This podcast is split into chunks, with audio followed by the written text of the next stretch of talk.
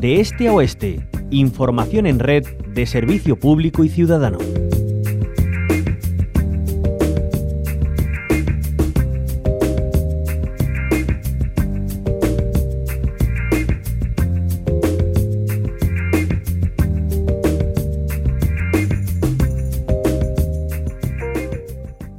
Sevilla es escenario hasta mañana viernes de un evento mundial muy importante. Se dan cita a los parques científicos y tecnológicos de aquí y de fuera de nuestras fronteras en el de Cartuja, bajo el lema El cambio verde y digital impulsado por la innovación. Los españoles pisan fuerte aglutinados en la Asociación de Parques Científicos y Tecnológicos de España y junto a su presidente ponemos en valor el liderazgo de estos ecosistemas de innovación ante numerosos retos como el de hacer frente a cambio climático. Felipe Romera, presidente de APTE, la Asociación de Parques Científicos y Tecnológicos de España. Bienvenido a la onda local de Andalucía. Pues es un placer, es un placer estar con vosotros. Igualmente, denos una cifra. ¿Cuántos parques tecnológicos están tomando parte en esta conferencia mundial?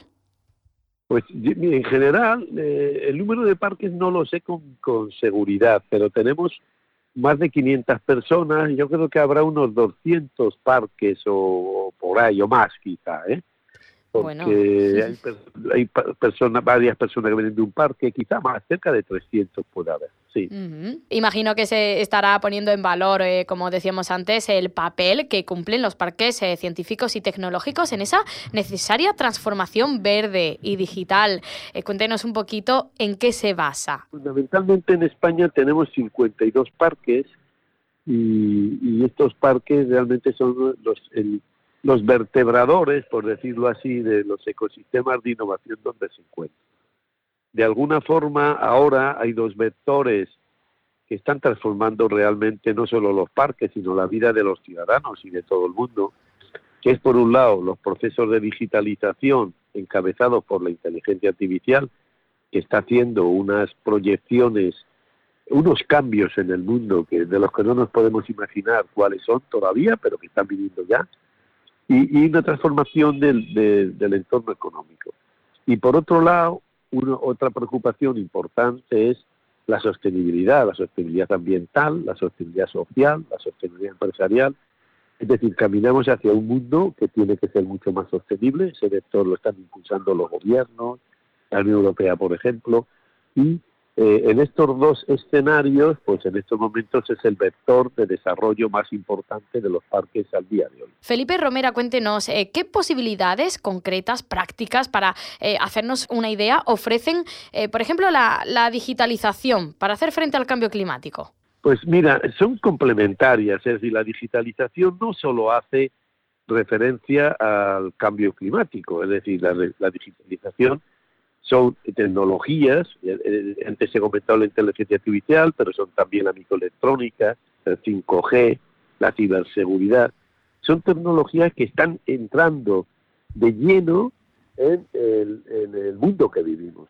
Dentro de estas tecnologías, otra, otro vector que es diferente a estas tecnologías es el cambio climático. Es decir, hay que ser capaces de entender que en la situación que estamos, pues el planeta se está deteriorando entonces, estas tecnologías van a ser un instrumento fundamental pues para desarrollar eh, instalaciones, modelos, eh, productos, servicios que de alguna forma eh, retrasen el cambio, el cambio climático y permitan mantener un mundo mucho más estable al que nos vamos abocados.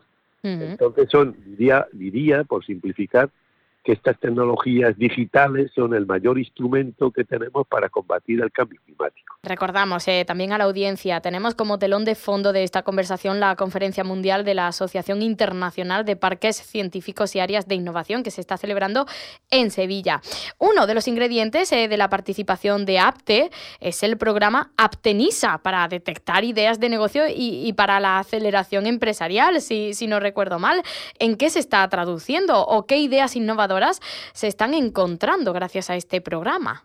Bueno, esto es un proyecto piloto, piloto porque participamos 10 parques españoles eh, que estamos haciendo con, ENISA, que es la empresa nacional de innovación.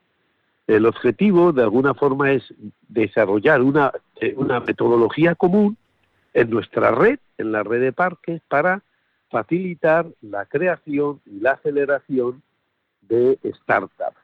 El, valor que tiene este programa, que está resultando bastante exitoso, al que estamos todos muy contentos, es crear una marca de cómo se crea o se acelera una empresa a nivel de todo el Estado español.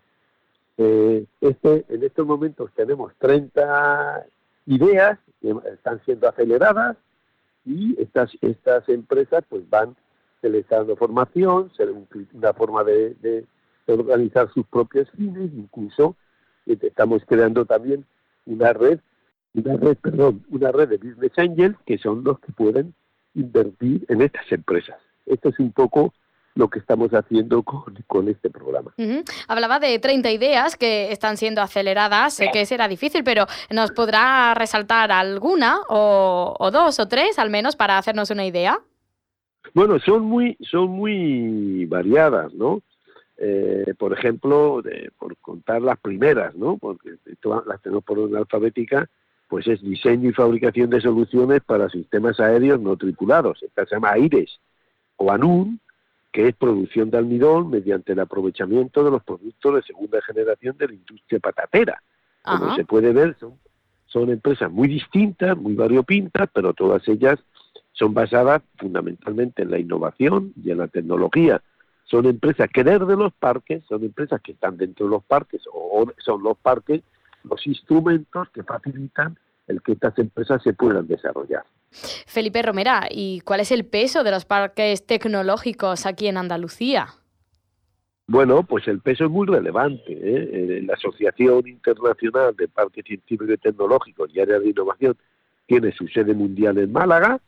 Eh, yo mismo soy miembro del Consejo de Administración de esta asociación y de alguna forma todo este enclave de haber podido concentrar en Sevilla pues eh, toda la visibilidad de los parques pues es altamente relevante. El propio presidente de la Junta, eh, Juanma Moreno, en su exposición ha hecho hincapié en la importancia de los parques científicos y tecnológicos andaluces, pues digamos en la eh, creación de un gran ecosistema de innovación andaluz que permita, pues lógicamente, la transformación de Andalucía, que es lo que todos queremos. Pues sí, una transformación verde digital que ataje esos retos de los que antes hablábamos, siempre en búsqueda también de esa sostenibilidad y que cale en el bienestar de la ciudadanía también de nuestro planeta. Eh, Felipe Romera, presidente de APTE, la Asociación de Parques Científicos y Tecnológicos de España, está participando, como no podía ser de otro modo, en la Conferencia Mundial de la Asociación Internacional de Parques Científicos y Áreas de Innovación que se está celebrando hasta mañana, 30 de septiembre en Sevilla. Muchas gracias por habernos acompañado y habernos acercado también la importancia de los parques tecnológicos y científicos. Un abrazo. Pues, pues ha sido un placer, así que muchas gracias. Igualmente.